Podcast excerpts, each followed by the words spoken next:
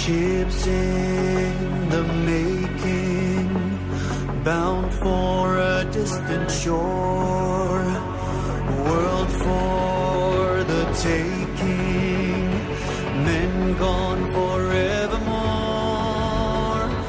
boarding and setting sail. Sexto Continente.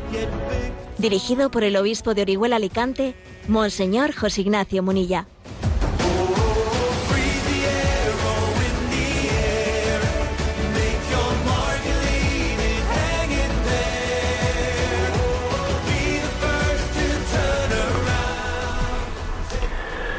Un cordial saludo a todos los oyentes de Radio María. Un día más, con la gracia del Señor, nos disponemos a realizar este programa llamado Sexto Continente, que lunes y viernes de 8 a 9 de la mañana, una hora menos en las Islas Canarias, realicemos aquí en directo en Radio María España. Eh, estamos en un día en el que ha resonado un llamamiento del Santo Padre, del Papa Francisco, un llamamiento para que todos nos pongamos bajo esa bandera de la Reina de la Paz y pidiéndole a ella que preserve al mundo de la locura de la guerra. Eh, Después de que se ha, eh, se ha iniciado ¿no? las hostilidades abiertamente en, en Ucrania, el Papa ha hecho este llamamiento. Son unas pocas líneas, muy poquitas, y os las voy a leer.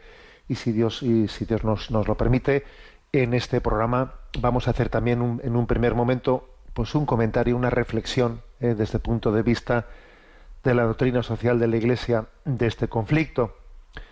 Y ahora me, me limito a leer en este primer momento estas palabras del Papa. Tengo un gran dolor en el corazón por el empeoramiento de la situación en Ucrania.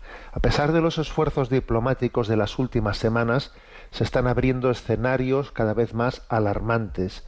Al igual que, al igual que yo, mucha gente en todo el mundo está sintiendo angustia y preocupación.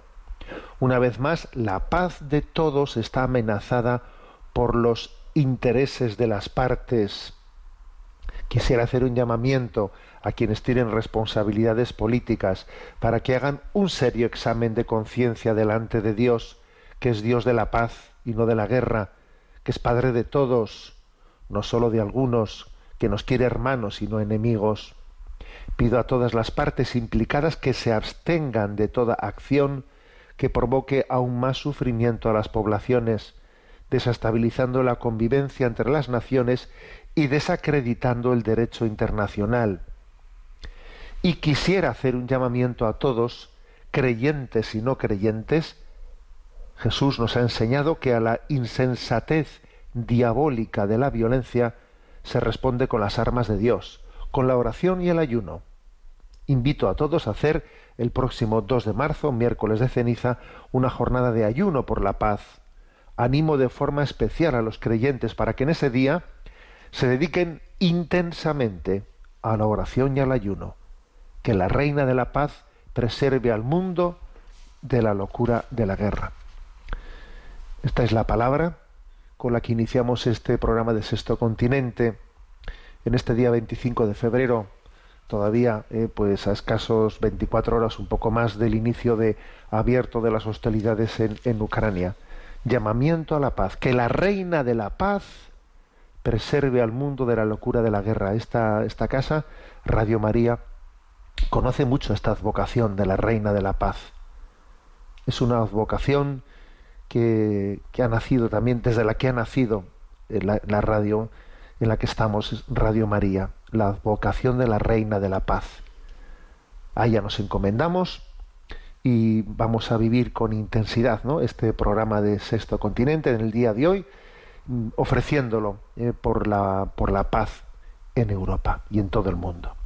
Sexto Continente es un programa que tiene interacción con los que sois usuarios de redes sociales, en Instagram y en Twitter a través de la cuenta arroba obispo munilla, en Facebook a través del muro que lleva mi nombre personal de José Ignacio Munilla y mm, recuerdo que los programas anteriores los tenéis a vuestra disposición tanto en el podcast de Radio María como eh, pues en, en la página web multimedia www.enticonfio.org. Ahí hay un apartado llamado Sexto Continente y encontráis fácilmente pues las eh, los programas anteriores. Bien, em, una breve reflexión ¿eh? en este programa sobre, sobre este, este momento tan grave, tan, tan delicado, tan, eh, tan especial en la vida de la Iglesia. Santo Padre inmediatamente ha emitido este comunicado, el secretario de Estado, Monseñor Parolín, ha llevado un poco al extremo el decir todavía estamos a tiempo eh, siempre hay un tiempo para la paz, aunque los tanques ya están lanzados, pero ha querido lanzar, pues siempre, ¿no? Un intento de última hora, un intento de paralización de las hostilidades. La Santa Sede siempre ha, intentado, mm, pues, servir a la paz internacional y utilizar sus eh, sus resortes diplomáticos para, un, intento de, de encuentro. ¿eh? De encuentro entre, entre las naciones. Lo ha hecho tantísimas veces y obviamente también lo está haciendo a su, a su nivel en este, en este momento. ¿no? Bien, creo que mm, obviamente hay que hacer, eh, es, es, necesario eh, hacer una, una condena, una condena de los inicios de una, de una acción bélica. Es obvio. ¿eh? Quien inicia, quien quien toma la decisión de poner fecha y hora a una invasión eh, está asumiendo una responsabilidad eh, histórica que creo que sin duda alguna merece por nuestra parte una condena. Eh, el inicio de las hostilidades por parte de Rusia no tiene, no puede tener una justificación, no la puede tener. La guerra, según la doctrina social, ¿no? católica y según, obviamente, pues yo diría que en un census racional eh, ordenado, pues la guerra es la última, ¿eh? es el, último de los recursos y siempre tiene que ser para poder ser justificable defensiva y obviamente mm, pues, pues aquí no se han agotado ni mucho menos todos los recursos ¿no? para solucionar un, un conflicto, con lo cual creo que merece sin duda una condena ¿eh? el gobierno ruso en esta invasión, en este inicio de hostilidades. Eh, lo merece. También, sin embargo, creo que desde el punto de vista de la doctrina social de la Iglesia tenemos que huir muy mucho, o sea, con contundencia, tenemos que eh, huir de las lecturas simplistas que suelen estar manipuladas por las partes de lo que acontece. Y claro, ¿eh? también nosotros, pues, es muy fácil que en este momento eh, estemos venga que escuchar en las, en las, terminales mediáticas en Occidente pues una, una serie una lectura en la que toda la responsabilidad se le carga eh, pues a, a, un bando y, nosotros somos eh, pues pues absolutamente inocentes y, y somos unas meras víctimas de un malo y nosotros somos los buenos, ¿no? Pues obviamente no debemos de caer en esa lectura simplista porque las cosas no son así, no son así. Todos tenemos una responsabilidad, cada uno a nuestro nivel. Por lo tanto, a la hora de, no, de, posicionarnos desde nuestra perspectiva católica, tenemos que tener capacidad crítica, capacidad crítica. ¿eh? Yo ayer envié a redes sociales un mensaje, eh, pues bueno, con una imagen de Putin y Biden pues así, con, cara, digamos, de hostilidad del uno hacia el otro y con, el, con un texto de un proverbio africano, ¿no? Y el proverbio africano dice, cuando dos elefantes se pelean, sufre la hierba. Claro, ¿eh? Aquí vamos a ser claros que, que es obvio que, que Ucrania es en este momento eh, pues pues una especie de, de, moneda de moneda de, cambio para, para, la lucha de dos poderosos no para la lucha de dos poderosos ¿eh? si alguien cree no pues que, que Estados Unidos está ahí eh, pues porque tiene un compromiso de, de, defensa de los débiles del mundo hombre vamos a ver eso no eso eso no nos lo creemos no nos lo creemos. Que existe un evidente pulso geoestratégico ¿no? de, dominio mundial en el que las naciones pues, eh, son, son manipuladas y son utilizadas. Entonces, nosotros tenemos que recordar lo que aconteció, pongo un ejemplo histórico, en la crisis de los misiles del año 1962. ¿eh? cuando la Unión Soviética intentó colocar unos misiles no pues en Cuba a poca distancia de, de Estados Unidos y claro esos Estados Unidos no lo permitió de ninguna de las maneras dijo hasta aquí hemos llegado yo no voy a permitir y claro y, no vale el argumento de decir es que Cuba es un país soberano y Cuba tiene derecho eh, pues a hacer alianza con quien quiera y entonces eh, pues si Cuba quiere hacer alianza con alguien que ponga aquí los misiles ¿por qué no? pues esos Estados Unidos no lo no lo consintió ¿no? bueno, pues ahora también tengamos un poco de autocrítica porque, porque es obvio que también si eh, que también alguna eh, alguna alguna argumento existe en este conflicto para entender que no pues que, que, que, Rusia podía también decir busquemos una solución en la que no me pongan unas bases militares no a, a, ciento, eh, a 200 kilómetros de, de Moscú con los misiles apuntando a mi lado no o sea es decir que estamos, aquí el problema no es ni, ni Ucrania, ni, ni, ni, lo, ni, lo, era Cuba en aquel momento, sino el problema era pues que cuando dos elefantes se pelean sufre la hierba. Y por parte de por parte de esos grandes eh, responsables políticos, la verdad es que hay una insensibilidad increíble ¿eh?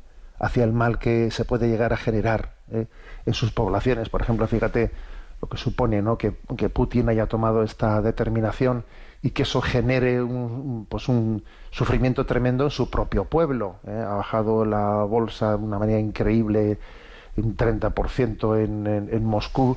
Eso supone un desplomamiento, se va a desplomar eh, la economía, eh, habrá muchas sanciones internacionales que las va que las van a pagar pues los más humildes, como cuando Estados Unidos también hacía pues eh, el boicot a Cuba, que ciertamente no, el boicot a Cuba no lo iba a pagar pues eh, Fidel Castro, ¿no? sino que lo iba a pagar los pobres, los pobres y los humildes de ese pueblo. Eh, cuando dos elefantes se pelean sufre la hierba, ese proverbio africano está subrayando la insensibilidad de los dirigentes y los responsables políticos hacia, hacia pues, el sufrimiento de los más débiles. Esto creo que es una primera reflexión, ¿no?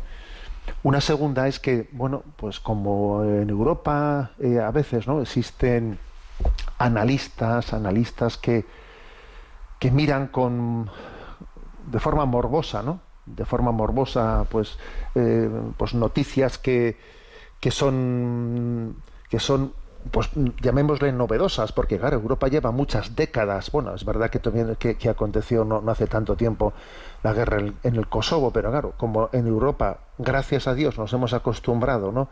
Pues a, a que las después de la Segunda Guerra Mundial, ¿eh? pues, lo, pues, las guerras quedasen, ¿eh? quedasen fuera ¿no? de, del territorio europeo, en muchas personas, eh, pues en muchos analistas especialmente se generan ¿eh? Se genera una especie de curiosidad morbosa, ¿eh? una atracción hacia, hacia esa noticia, ¿no? Eh, sin darnos cuenta de que estamos hablando de personas que están sufriendo, que están muriendo. ¿eh? Recuerdo una expresión de Churchill que decía él, ¿no? Los preparativos de la guerra ejercen en mí una fascinación morbosa. Le pido a Dios que me perdone estos sentimientos tan frívolos.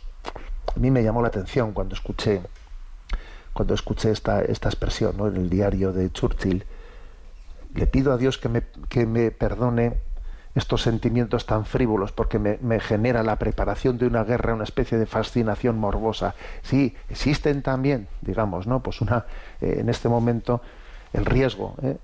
de que de que la guerra se convierta en un espectáculo, porque además estamos en un mundo eh, pues que, todo es un espectáculo. Entonces, pues un espectáculo, esto va, a aumentar las horas de televisión, va a aumentar eh, pues el consumo mediático, a ver quién da más noticias, quién consigue más imágenes, más imágenes morbosas. Mira, este he conseguido esta imagen, he conseguido la otra. Curioso esto. ¿eh? Eh, otra, hay una, un adagio latino, ¿no? Que dice dulce velum inexpertis. La guerra es dulce para los inexpertos, ¿eh? como pasó en la Primera Guerra Mundial, ¿eh? que cuando se declaró la Primera Guerra Mundial hubo una especie de entusiasmo en Europa y todo el mundo iba al frente, allí pues sacándose fotos, ¿eh? se, vamos, se montó una especie de fiesta en Europa, cuando se quedó la Primera Guerra Mundial, una fiesta, todo el mundo sacándose fotos y voy al frente, para Navidades estaremos ya de vuelta con la victoria. Y, en las guerras sabes cómo entras, pero no sabes nunca cómo sales, ¿no? ¿Eh?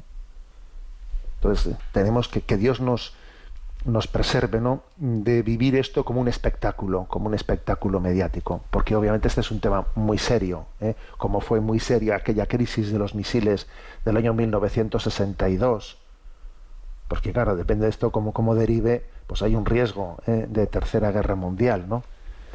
Y recordad que Einstein decía, si, si, si hay una guerra tercera mundial, decía él, ¿no? Si hay una tercera guerra mundial, la cuarta será a pedradas, decía Einstein. Como diciendo, cuidado, que una tercera guerra mundial con, los, con, con todo el armamento que, que existe ahora pues, puede dejar el, el, mundo arrasado. ¿no? Decía, como haya una tercera guerra mundial, la cuarta va a ser a pedradas, porque ya no va a quedar nada aquí. ¿eh? Bueno, entonces creo que mm, nuestra eh, nuestra visión tiene que ser crítica, no tiene que ser simplista, no nos tenemos ¿no? que sumar afectivamente a los bandos. No es bueno que nos sumemos afectivamente a los bandos. Lo cual, claro, yo entiendo perfectamente, ¿no? Pues que, pues que en Ucrania, pues los que son invadidos, etcétera, pues obviamente, afectivamente hablando, pues, pues estén pues en, un bando. Eso, eso es absolutamente lógico, pero, pero creo que nosotros que tenemos más distancia, creo que es importante ¿no? que tengamos capacidad de condenar esta invasión, el inicio de esta guerra, pero al mismo tiempo que no nos ¿eh? que no nos pongamos ¿no? pues bajo, bajo unas estrategias de, de dar una noticia sin que en las que se está hurtando ¿eh? se está hurtando los problemas ¿eh? los problemas de fondo de manipulación de las eh, pues de las naciones para los pulsos geoestratégicos. Por eso a mí me pareció prudente, no adecuado ayer enviar este mensaje a redes. Cuando dos elefantes se pelean, sufre la hierba. Y creo que en el en la en el llamamiento que ha hecho el Santo Padre, bueno, pues yo creo que bastante está diciendo la paz está amenazada por los intereses de las partes. Hombre, yo creo que bastante ha dicho con esto, ¿no? y hace un llamamiento a quienes tienen responsabilidades políticas a que hagan un serio examen, eh, examen de, de conciencia. También quiero subrayar otra cosa. Quiero subrayar el hecho de que el Papa haya dicho, a ver, estamos en, la, eh, estamos en vísperas del inicio de Cuaresma, y entonces el Papa ha dicho, el día, el miércoles de ceniza es día de, de, de ayuno, ¿no? Y que vamos a, vamos a ser sinceros, pues hemos ido bajando y bajando el nivel de cómo hacemos los ayunos y a veces pues los hacemos simbólicamente, vamos a ser claros. En los ayunos, no sé, con el paso del tiempo todo lo hemos ido devaluando, devaluando y los ayunos también han pasado a ser simbólicos. Bueno, pues el Papa ha dicho, tomémonos en serio, ¿eh? tomémonos en serio la jornada del miércoles de ceniza dice que la dediquen intensamente a la oración y al ayuno. O sea, pero de verdad, ¿eh? de verdad. Hace escasos días, ¿no? Leíamos ese evangelio en el que los discípulos le preguntaban a Jesús, oye, nosotros por qué no hemos podido echar los demonios a ese que tú ahora aquí has sido capaz de liberar. Nosotros habíamos intentado también liberarle de los demonios y no habíamos sido capaces, ¿no? ¿Qué nos ha fallado? Y entonces Jesús les dice, es que esa especie solo puede ser expulsada con oración y ayuno, con verdadera, ¿no? Una oración profunda y un ayuno en serio. Es decir, eh, estamos, estamos en el fondo luchando, ojo, ¿eh? contra Satanás.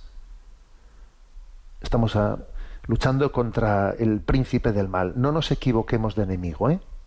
No nos equivoquemos de enemigo.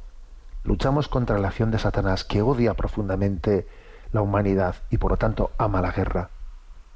Ama la guerra porque odia la humanidad. Entonces, ¿qué vamos a hacer en nuestra pequeñez? Pues vamos a decir oración y ayuno. Por cierto que ha habido un, vídeo que me ha llegado que, conmovedor, un vídeo que ha grabado pues una, una cronista eh, de, de, CNN, eh, Clarissa Ward, desde su ventana ha grabado ¿no? Pues como en una ciudad de Ucrania, que es la segunda ciudad más poblada eh, Kharkov, graba desde su ventana como siete, ocho personas, cuando salen a la noticia ¿no? de que ha comenzado la guerra, siete, ocho personas salen a la calle y allí eh, en la plaza de frente se ponen de rodillas y se ponen a hacer oración eh, en círculo. Esas siete, ocho personas ha grabado un vídeo desde, desde su ventana y es, es, es conmovedor esa reacción. Es que esta especie solo puede ser expulsada con la oración y el ayuno. Si tuvieseis fe, como un granito de mostaza, le diríais a esa montaña que se moviese y se, se movería. Y entonces vamos a hacer un acto de fe en el poder de la oración, en el poder de- de- del ayuno, y, y vamos a pedir a Dios, a la Reina de la Paz, ¿no? Que, cambie el curso de la historia, como, como también San Juan Pablo II ¿no? tuvo ese don de cambiar el curso de la historia, eh, pues en esa consagración de, de, la Unión Soviética, ¿no? al corazón inmaculado de María. De nuevo, ¿eh? el corazón inmaculado de María va a estar presente, está presente en este momento la Reina de la Paz, y le vamos a pedirnos, si Arquímedes dijo, dame un punto de apoyo y moveré el mundo. Bueno, pues ese, ese punto de apoyo es Jesucristo, es María, la Reina de la Paz, y la palanca para mover el mundo es la oración y el ayuno. Esta especie solo puede ser expulsada con oración y ayuno. Entonces nos sumamos a ese llamamiento del Pama y decimos, vamos todos, vamos todos a, tomarnos en serio ¿no? la responsabilidad que tenemos para el destino, ¿eh? para el destino, en el destino de nuestra historia. Bien, voy a compartir con vosotros pues un, hermoso canto a la familia, al matrimonio, ¿eh? en el que hemos recibido lo mejor de nuestra vida.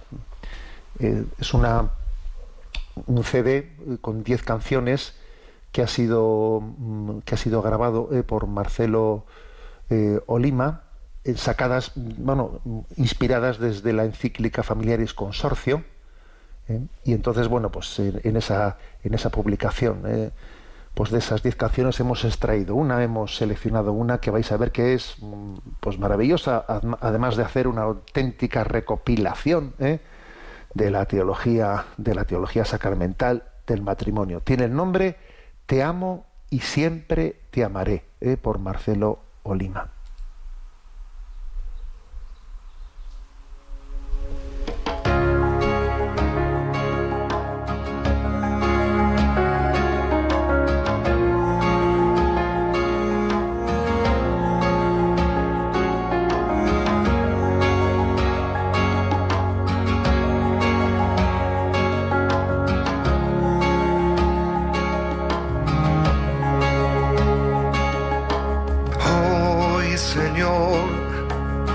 Queremos recibir tu santa bendición en este sacramento lleno de amor y abiertos a la vida. Nuestra unión recibe el don de Dios en este sacramento santo matrimonio y tu Señor. Con nosotros caminarás.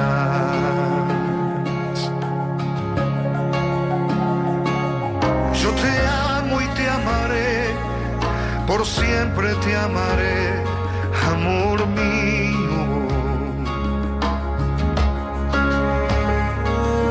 nos donamos totalmente, ya no somos dos sino una sola carne.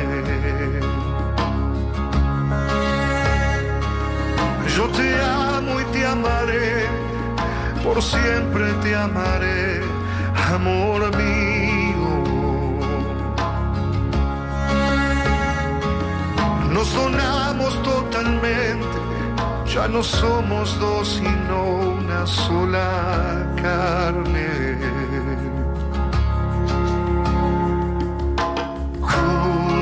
ti, compartiré mi vida y todo lo que soy. Me entrego por completo y solamente a ti,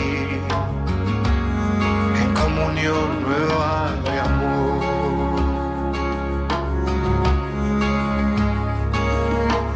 Nuestro amor será fecundo y sólido en el Señor, tomados de su mano, llegaremos a ser familia santa en el Señor. Yo te amo y te amaré, por siempre te amaré, amor mío.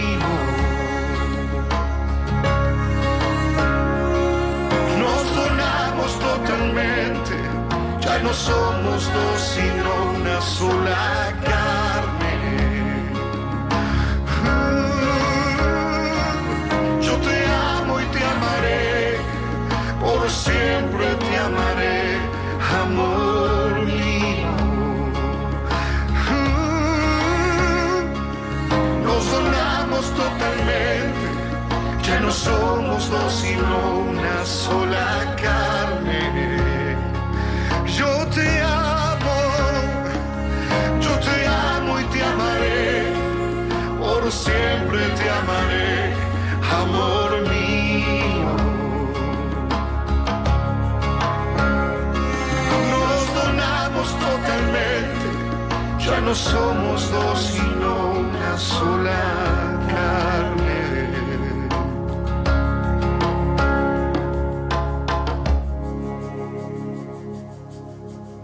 Por eso dejará el hombre a su padre y a su madre, y se unirá a su mujer, y los dos se harán una sola carne. Gran misterio es este. Lo digo respecto a Cristo y la Iglesia.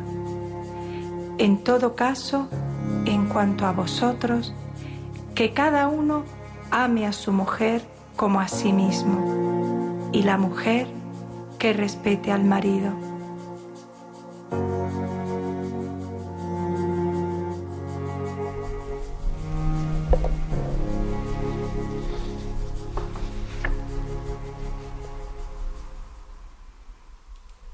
Te amo y, siempre te amaré. Bueno, yo creo que después de escuchar esta canción merece la pena que hagamos nuestra pequeña eh, reflexión, aunque sea, aunque sea breve, ¿no? En otra ocasión, en otras ocasiones hemos dedicado pues, de una manera larga y tendida reflexiones sobre una pequeña revisión de nuestro matrimonio, como pequeñas ITVs matrimoniales, ¿no? Para revisar cómo, estamos, ¿eh? cómo vamos, ¿no? Bueno, me vais a permitir que después de esta canción comparta con vosotros una reflexión sobre cinco obstáculos, cinco obstáculos que debemos de estar atentos ante ellos para cuidar la salud matrimonial. ¿eh? Porque está muy bien que, que, pues eso, que cantemos como acabamos de escuchar, no te amo y siempre te amaré, pero claro, eh, de, después hay que ponerle la letra, eso es la música, ¿no? La letra pequeña, la letra pequeña es muy importante, ¿no? Para que ese deseo, pues ese deseo sea real ¿eh? y no abstracto, real. Cinco obstáculos, ¿eh? cinco obstáculos y por lo tanto cinco consejos para, para garantizar la salud matrimonial. El primer obstáculo, las mentirijillas o las faltas de transparencia cuidado con ellas, tenemos que estar atentos, ¿no? Porque a veces, pues bueno, pues, pues, hemos podido generar en nuestra vida pues formas de hablar que en las que tapamos las cosas, eh, tapamos las cosas, las adornamos, eh, las ocultamos, pues para evitarnos tener que dar explicaciones, eh, pues para que nada, no me digan nada, no me reprendan nada, y voy y voy metiendo mentirijillas por aquí y mentirijillas por allá, que minan el matrimonio, lo minan, las mentiras tienen las patas muy cortas, como se suele decir, ¿no? Y al final, pues enseguida pues se, le pilla a la persona que, está, eh, que está introduciendo mentirijillas en las verdades de la vida y eso genera desconfianza. Claro, es que es muy, es muy difícil la comunión cuando uno tiene esa nefasta, ¿eh? esa nefasta costumbre de recurrir a decir mentirijillas, eh, es que es una costumbre nefasta que incluso quien las dice, pues es una tontería, ya, ya, es una tontería que mina, mina la confianza. Y minar la confianza en el matrimonio es mortal. Claro, eso es una bomba de relojería. Luego yo creo que un primer compromiso por nuestra parte es el de ser, a ver, ser transparente. ser transparente. Erradicar radicalmente esa costumbre de, ¿eh? de decir mentirijillas, de, de adornar las cosas de manera... No, fuera, fuera tal cosa, ¿no? Segundo obstáculo que tenemos también que, ¿eh? que erradicar, pues eh, las continuas comparaciones. Las continuas comparaciones, que es que mírales a esos, mira tu cuñado, mira tu cuñada, mira el vecino de aquí, eh, pues, mi compañero de trabajo, tengo una amiga que no sé qué. Eh, la- las continuas comparaciones, ¿no? Las continuas comparaciones que hacen pues que, que el matrimonio mm, no, no tenga eh, el punto de referencia de su vida bien puesto. Estamos continuamente comparándonos con estos, mira, es que estos han comprado esto, es que los otros han hecho lo otro, es que, mira, estos las vacaciones les han planteado así, es- es que cuando estamos continuamente comparándonos, ¿eh? pues ahí está pasando algo más grave de lo que parece, porque nos falta punto de referencia.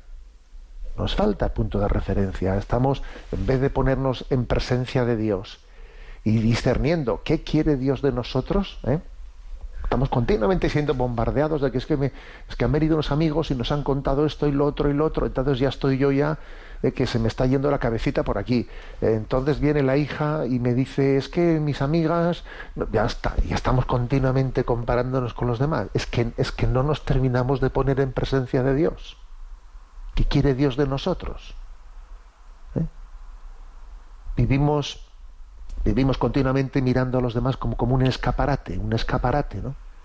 Y eso acontece porque no estamos en presencia de Dios, ¿no? A menor presencia de Dios, ¿eh? pues estamos convirtiendo nuestra vida en un gran hermano en el que todo el mundo nos observamos, nos envidiamos, nos comparamos, porque es que hemos apagado la luz de Dios, ¿no? Y entonces no sabemos a dónde mirar. Estamos mirándonos continuamente unos a otros, ¿no? A ver, encendamos la luz de arriba, pongámonos en presencia de Dios y entonces se, eclipsa, eh, cuando sale la luz del sol, se eclipsa lo que yo veo por la ventana en el vecino. A ver, dejémonos de comparaciones. Dejémonos de comparaciones, ¿no? Vivamos con intensidad los dones que Dios nos ha dado y pongámonos en su presencia para ver qué quiere Dios de nosotros, qué quiere Dios de mí, cuál es mi camino, ¿no? Tercer obstáculo, que hay que tomárselo en serio. ¿eh? A ver, las indelicadezas en el matrimonio. Claro, es que tiene un temperamento y tal. Oye, a ver, mira, eso de recurrir a lo del temperamento como, como una justificación de las indelicadezas, eso se tiene que acabar, ¿eh? Eso se tiene que acabar. Porque claro, es que recurrir es que eh, tiene, unos- tiene unos puntos, tiene, un, tiene unos no sé qué, es que cuando se enfada, cuando viene mal del trabajo, cuando no sé qué, oye, a ver, mm, es que, es que no, no nos podemos agarrar a ninguna de esas justificaciones. ¿eh? O sea, las indelicadezas son un tema muy serio. Son un tema muy serio. ¿eh? Hay un refrán por ahí que dice es que donde hay confianza da asco. es el sentido que, ahora, pues como se supone que saco lo peor de mí mismo con las personas, con las personas que más quiero, pero ¿cómo es eso, por Dios? Pero ¿cómo es posible que tú saques la peor de tus versiones, la saques con la con, con- con quien más te quiere? A ver, es que eso, eso, eso se tiene que acabar. Eso se tiene que acabar.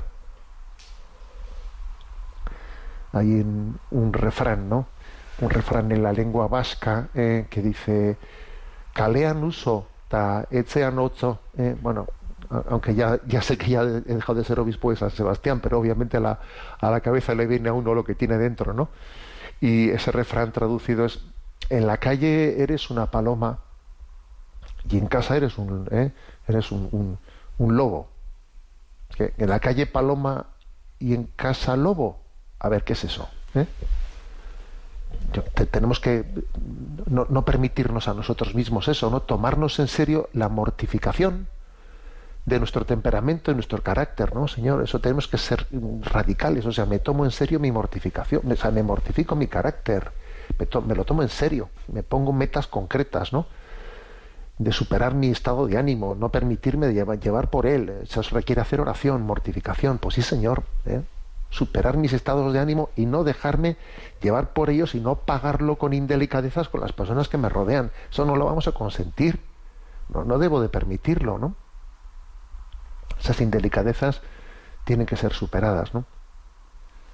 En cuarto lugar, el cuarto obstáculo, ¿no? Eh, el resentimiento, el resentimiento, ¿no? El hecho de que, bueno, pues, a ver, en, a pesar de lo, de lo que he dicho en los puntos anteriores, pues en el matrimonio siempre hay cosas, ¿no? Por mucho que intentemos superarnos, claro que siempre hay cosas que nos hemos hecho daño, nos hemos, eh, nos hemos ofendido y hay que perdonarlas, pero perdonar de verdad, de verdad de la buena, no, no, no, no, no, de verdad de la buena. Y cuando se perdona, ese perdón nos tiene que dar el don, el don de un cierto olvido. ¿Eh? A ver, utilizo esta expresión, ¿eh? que no es fácil aquilatarla, el perdón de un cierto olvido. ¿A qué me refiero con esto? Que cuando, a ver, si resulta que hemos tuvimos un problema y hicimos las paces ¿eh? y nos perdonamos, ahora no viene a cuento que en cuanto que haya cualquier cosita yo saque aquello. A ver, a ver, que un verdadero perdón tiene que tener un cierto olvido. No digo, no digo amnesia, ¿eh? pero un cierto olvido. No puede ser que cualquier cosita que surja yo saque lo anterior. Eso, eso, eso, va mal. ¿eh? Entonces, eh, este es un, obstáculo serio, ese obstáculo de ese resentimiento que es, que es un indicativo de que nuestro perdón no es profundo, no es profundo, es una pátina, es una, es una capita exterior de una, una tregua, una tregua muy frágil. Más que un perdón es una tregua frágil provisional. Eso, no es perdón. A ver, yo no puedo estar enseguida, en cuanto que haya un problema, sacando lo anterior, pero no nos habíamos perdonado. Entonces, ¿a cuento de qué viene volver a revolver lo anterior? Bueno, tema serio, ¿no? Y el quinto punto, el quinto punto, pues es, a ver, otro obstáculo que hay que, que hay que vencer, ¿no? Mm, Esa tendencia nuestra al victimismo y a la autocompasión, ¿eh? al victimismo y a la autocompasión, eso que uno hace una lectura de las cosas en las que pobrecito de mí, todo me toca a mí, mira lo que tengo que asumir y, a ver, ¿no? Eh, lo de Calimero, ¿no? No sé si os acordáis los que, vamos, los que tenemos cierta edad, cierta edad. No, Cuando éramos pequeños nos reíamos mucho con, eh, con unos dibujos animados en los que salía un patito, un patito feo, un patito feo eh, que tenía el cascarón en la cabeza, Calimero, y Calimero pues estaba siempre quejándose de todo, pobrecito de mí, todo me pasa a mí, pobre, era, era el Calimero, ¿no? Y me acuerdo, pues eso, que en nuestra casa Calimero pasó a ser pues casi un elemento de, de corrección, ¿no? De decir, oye, no seas Calimero, ¿eh? No seas Calimero era como decir, no, haz, el, favor de no, de, no, de no estar en la autocompasión, el, el victimismo, etcétera. Es muy importante eso, ¿eh? O sea, que, que Dios nos dé la gracia de ser recios, de ser recios, eh, de no estar haciendo una lectura en la que estamos buscando compasión, compasión. A ver, venga, que Dios nos dé la gracia de ser recios, de ser fuertes, porque para afrontar la vida hace falta ser fuerte y, y leer en la historia de nuestra vida pues todas las cosas buenas que tenemos, no sin estar ahí dándole vueltas y vueltas y vueltas a, mira lo que me han hecho, mira lo que me han hecho y mira lo que me han hecho. O sea, hay que, hay que salir de, esa- de ese bucle, hay que salir de ese bucle. ¿eh? Bueno, pues después, ¿no? De haber escuchado pues esa canción Yo te amo y te amaré, mm, os comparto estos, ¿eh? estos cinco obstáculos entre, bueno, a, a modo de, mini ITV de urgencia ¿eh? en, este, en este día, diciendo, Señor, cuida de nuestro matrimonio, cuida de nuestras familias, que están, ¿eh? es, que es el tesoro de nuestra vida, ¿no? Sin eso, que, sin eso cualquier otra cosa que podamos hacer en la vida, a ver qué, qué. ¿eh? Este es, esta es la clave, aquí nos la jugamos, donde nos jugamos la felicidad es aquí, no es en la empresa.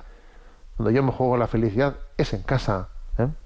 No es el club deportivo, que no, me la juego en el hogar. ¿eh? Que Dios nos dé la gracia de hacer esta, esta gran apuesta. Bueno, y dicho esto, eh, os recuerdo que tenemos un, correo electrónico eh, que se llama eh, que es sextocontinente arroba radiomaria.es, sextocontinente arroba. Le tenemos a Natalia en la emisora y le vamos a pedir que nos vaya presentando las preguntas seleccionadas. Adelante, Natalia. Buenos días, monseñor.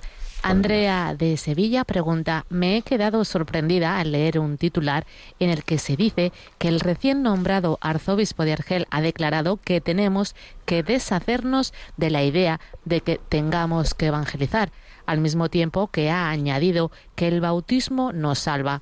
¿Ha escuchado usted esas declaraciones? ¿Podría darnos alguna palabra orientadora al respecto? La verdad es que uno escucha últimamente ciertas cosas que le dejan perplejo.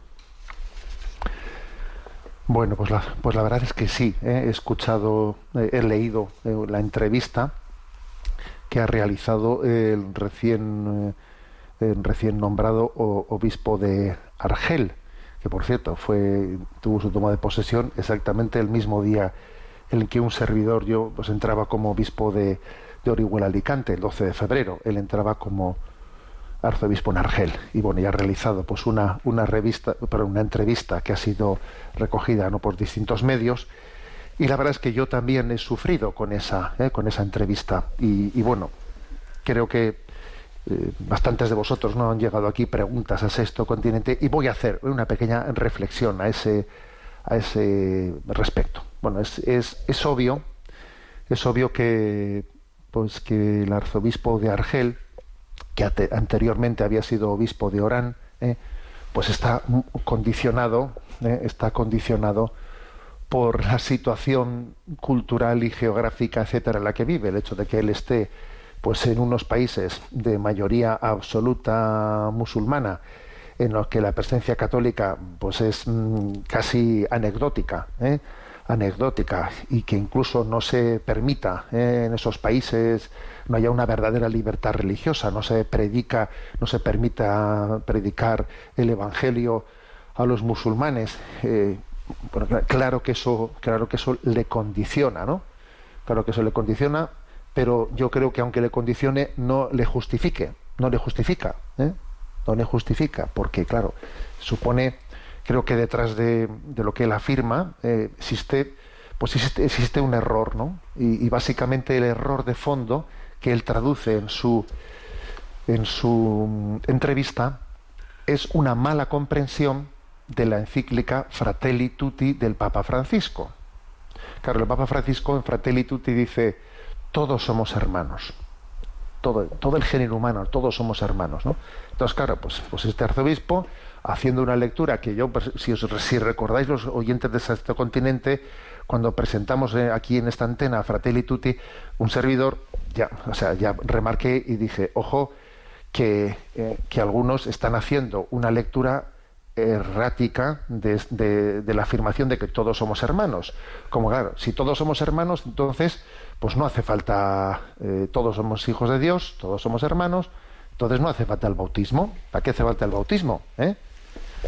si, ya eh, todos tenemos por, nuestra condición humana pues la condición de hijos de Dios todos por lo tanto a ver no estemos no estemos pretendiendo que los demás se bauticen y, hay que dice él en su no en su entrevista pues una, una expresión madre mía que, que pues que me parece muy desgraciada muy desgraciada y que bueno que confío en que también eh, pues, pues, pues, pues, Dios le dé la gracia de en otro momento de esto de, subsanarlo porque decir hay que olvidarse de evangelizar.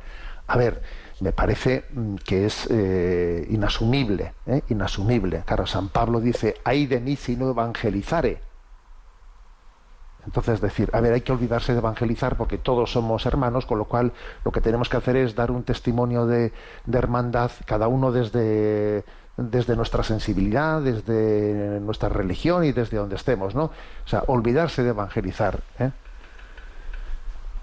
Creo que, eso, creo que es un error profundo, eh, profundo de, comprensión de lo que el Papa dice en Fratelli Tutti. Porque cuando el Papa habla de que todos somos hermanos, claro que eso forma parte también de la tradición. ¿eh? Decir que existe una común, ¿eh? una común hermandad en el sentido de que todos tenemos a Dios como Padre Creador. Todos hemos nacido del mismo Dios, es Padre creador de todos. Luego, luego eh, existe una hermandad creatural. ¿eh? Todos tenemos al mismo Dios por Padre, luego todos, todos somos hermanos. Ya, pero eso es un nivel, eso es un nivel de hermandad. ¿eh?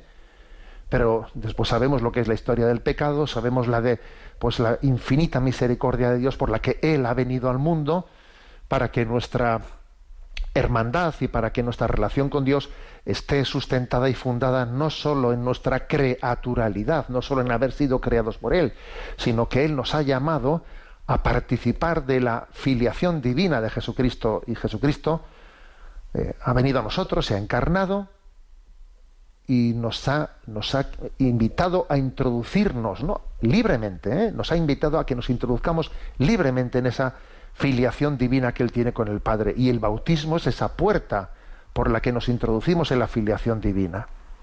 Entonces, claro, pues existe, claro que existe una común condición de hermanos de todos los que eh, viven en este mundo, pero existe una, una invitación a tener, a tener una, una relación especial, sobrenatural, ya no creatural, sino sobrenatural, de participación de la filiación divina de Jesucristo. Y en eso entramos por la fe y el bautismo. Por la fe y el bautismo. El que crea y se bautice se salvará, dice el Evangelio. A ver, nosotros ahora cómo vamos a cambiar el Evangelio. Y ya sabemos, porque, o sea, si alguno está pensando, eh, a ver, ya sabemos que aunque dice el Evangelio que el que el bautismo y la fe es la puerta de la salvación, ya sabemos que Dios también podrá salvar a los que sin eh, sin responsabilidad o culpa por su parte, no han conocido a Jesucristo como el revelador y han intentado seguir lo que en su conciencia han bien bien de acuerdo. Eso, eso claro que lo sabemos, pero eso no quita, no quita para que el plan salvífico de Dios, ¿eh? pues sea que todos participemos no solo de la, de, la común eh, condición de hijos de Dios por creación, por, eh, no, sino de la, de la filiación divina por habernos, eh, por haber recibido el bautismo y la fe de Jesucristo. Entonces, creo que, esa es la interpretación correcta, ¿no? De Fratelli Tutti. Y, y, quien hace la otra interpretación creo que hace, claro, pues de esa manera no hace falta las misiones. ¿Para qué? O sea, porque ir a evangelizar es casi ir a molestar. ¿eh? Ir a molestar. No, no, no, no, no es asumible. O sea, creo que existe eh, pues un, un error, un error muy triste, pero que claro, es que no es que no conjugue con el magisterio de la Iglesia, no, no, es que no conjugue con, no conjuga con, con lo que el Evangelio se dice explícitamente, el que crea y se bautice se salvará, o sea, es que él, en el bautismo, en el Evangelio, perdón, se habla explícitamente, ¿no? De, de ello. Luego, bueno, pues sí, ¿eh? yo también he visto esa entrevista. Obviamente el demonio, el demonio enreda, enreda, con una eh, pues secularización interna en la vida de la Iglesia que hace mucho daño. O sea, el demonio tiene eh, está está erosionando, ¿no? Está queriendo erosionar la comunión en la fe. Y bueno, pues yo creo que lo que tenemos que decir es bueno, lo que por lo que lo que acabo yo de manifestar y al mismo tiempo vamos a rezar y a tomarnos en serio pues la gran batalla por la comunión de la fe en el seno de la Iglesia, ¿no? Que no que es que no podemos eh, mirar, mirar para, para, para otro lado. ¿no? Adelante con la siguiente pregunta, Natalia. Una oyente nos escribe desde Levante. Buenos días, Monseñor José Ignacio. Soy Marian de Tabernes de Valdigna, en Valencia. Mi consulta se debe a la duda que me ha generado la lectura de un texto de la liturgia. Siempre he pensado que cuando Jesús habla a la gente en parábolas, lo hace para facilitar la comprensión de su mensaje del reino. Sin embargo, en el capítulo 4 del Evangelio de Marcos leemos lo siguiente. A vosotros se os ha dado el misterio del reino de Dios. En cambio, a los de fuera todo se les presenta en parábolas, para que por más que miren, no vean, por más que oigan, no entiendan, no sea que se conviertan y sean perdonados. Además, han sido muchas las veces en que hemos escuchado a nuestro Papa Francisco recordarnos que Dios no se cansa nunca de perdonar. En cambio, las anteriores palabras de la Sagrada Escritura me han confundido un poco. Muchas gracias por la luz que nos aporta usted con sus reflexiones. Que Dios le bendiga. Bueno, esta pregunta, ¿no?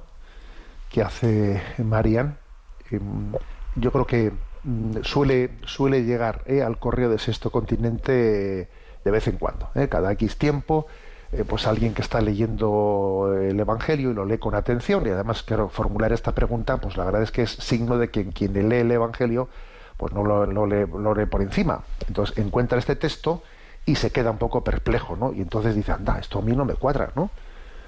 Dice, fíjate, eh, repito el texto de Marcos 4. A vosotros se os ha dado el misterio del reino de Dios. En cambio, a los de fuera, todo se les presenta en parábolas, para que, por más que miren, no vean, por más que oigan, no entiendan. O sea, es decir, a ver si, pero si las parábolas eran precisamente un esfuerzo de Jesús por intentar explicar las cosas de manera pedagógica para que todo el mundo lo entienda, ¿no? Claro que es así, claro que es así, ¿no? Entonces, ¿cómo dice ahora eso de que se les ha, bueno, se les ha dado, se les explica en parábolas para que no, para que no puedan entenderlo, como si fuese la parábola una especie de jeroglífico para que quede oculto y tú no entiendas lo que yo quiero decir. A ver, es un género le- literario, ¿no? Este, este, mm, est- esta expresión tiene un género literario que además está ya también presente en el Antiguo Testamento, por ejemplo, cuando dice el texto. Entonces Yahvé, eh, o sea, Yahvé había enviado a Moisés a pedirle al faraón que, que permitiese sacar al pueblo de Egipto, ¿no? Y entonces, claro, el faraón no hace caso, no hace caso y no, y no obedece. Y entonces este género literario, esa forma de expresión, para remarcar que en el fondo hasta esa negativa del faraón eh, de obedecer a Dios eh, por el mandato de Moisés deja salir a los, a los, a los esclavos, no déjales salir, para remarcar que incluso esa negativa del faraón, ¿no? Está, bueno, pues está incluida en una providencia de Dios en la que de el empecinamiento y de la desobediencia del faraón Dios va a mostrar la gloria, la gloria de Dios, liberándolo de otra manera, dice el texto, entonces Yahvé endureció el corazón del faraón para que no les dejase salir de Egipto, que obviamente es un género de expresión, porque claro, porque Dios le ha pedido, oye, déjale salir fuera, pero él se ha encabezonado y ha dicho, no quiero salir. Y entonces para remarcar, ¿eh? para remarcar que es Dios el que lleva adelante el designio de la historia y que a Dios no se le escapa nada de la mano, ni, ni, ni siquiera, ni siquiera tu, tu, tu pecado y tu cabezonería, dice, entonces Dios le endureció eh, el, el corazón, porque en el fondo no es una voluntad positiva, sino una voluntad permisiva. ¿eh? En la teología de la Iglesia católica se, distingue voluntad positiva de voluntad permisiva. Dios quiere positivamente pues que seamos santos, que, que nos amemos unos a otros, pero hay una, también una voluntad permisiva, y la voluntad permisiva es Dios ha permitido ¿eh? que incluso cometas errores, no, lo ha querido, lo ha permitido, pero eh, tiene un plan, un designio de salvación ¿eh? desde esos errores que has cometido, pues para que, pues para que rectifiques y para que se muestre la gloria de Dios. Bueno, en ese sentido, ya ese género literario estaba presente en el Antiguo Testamento, es como una manera de remarcar la soberanía de Dios sobre todo lo que acontece, y en este caso, cuando ese género literario se dice, mira, a vosotros se os ha dado comprender el reino de Dios, eh, y, sin embargo otros, otros mm, ven las parábolas y no entienden nada, ¿no? ¿Qué, quiere, ¿Qué se quiere remarcar con eso? Mira, en el Evangelio hay suficiente luz, suficiente luz en la, en la revelación y en la predicación de Jesucristo. Hay suficiente luz para que el que busca pueda entender. ¿eh? Y al mismo tiempo hay suficiente complejidad para que el que no busca a Dios, para el que está escapando de Dios, se justifique y diga, no entiendo nada. ¿eh? Todo es así. Es decir, Dios en su revelación, en su, en su revelación, es suficientemente claro para que el que busca encuentre. Y Dios en su revelación es ¿eh? suficientemente eh, también, digamos, misterioso, misterioso para que el que no busca a Dios se justifique y diga, ah, pues esto no sé qué, pues esto no sé cuántos, pues ah, claro. Esta es básicamente, digamos, la interpretación de este, de este texto, ¿eh? en, ese, en ese género literario, ¿no? O en esa manera de hablar. ¿eh? Obviamente, Dios siempre que Dios, Dios nos está él ocultando, ¿eh? si no somos nosotros los que nos ocultamos de Dios. ¿eh? Sea, Dios no, no se oculta para que no le conozcamos. Es nuestra complejidad, nuestra soberbia, nuestra resistencia a recibir, ¿no? Pues el don de Dios, el que, el que me lleva a ocultarme de Dios y luego a decir, ¿no? A decir, no, no, no, no entiendo nada o no estoy de acuerdo, o sea, porque, pero porque tú te has ocultado de Dios, no porque Dios se haya, se haya ocultado de ti. Bueno, eh, en resumen, en la Sagrada Escritura existen géneros literarios, ¿eh? formas, formas de expresión en las que se enfatiza la soberanía de Dios, ¿eh? Eh, la soberanía de Dios y que Él lleva adelante su designio de salvación, pase lo que pase, ocurra lo que ocurra. Bueno, tenemos el tiempo cumplido. Me despido recordando el compromiso, el compromiso de oración que, el Papa nos ha pedido que, que tengamos ¿no? en este llamamiento, pidiendo especialmente, invocando a la Reina de la Paz. Os invito a que recemos el rosario estos días. Son también días de carnaval en muchos lugares también se, se tiene esa santa costumbre de las, de las 40 horas de oración. En esta ocasión, pues al motivo del carnaval, se une especialmente en esas 40 horas la oración por la paz. Oremos por la paz. ¿eh? Santa María, Reina y Madre de la Paz, ruega por nosotros. La bendición de Dios Todopoderoso, Padre, Hijo y Espíritu Santo, descienda sobre vosotros Alabado sea Jesucristo.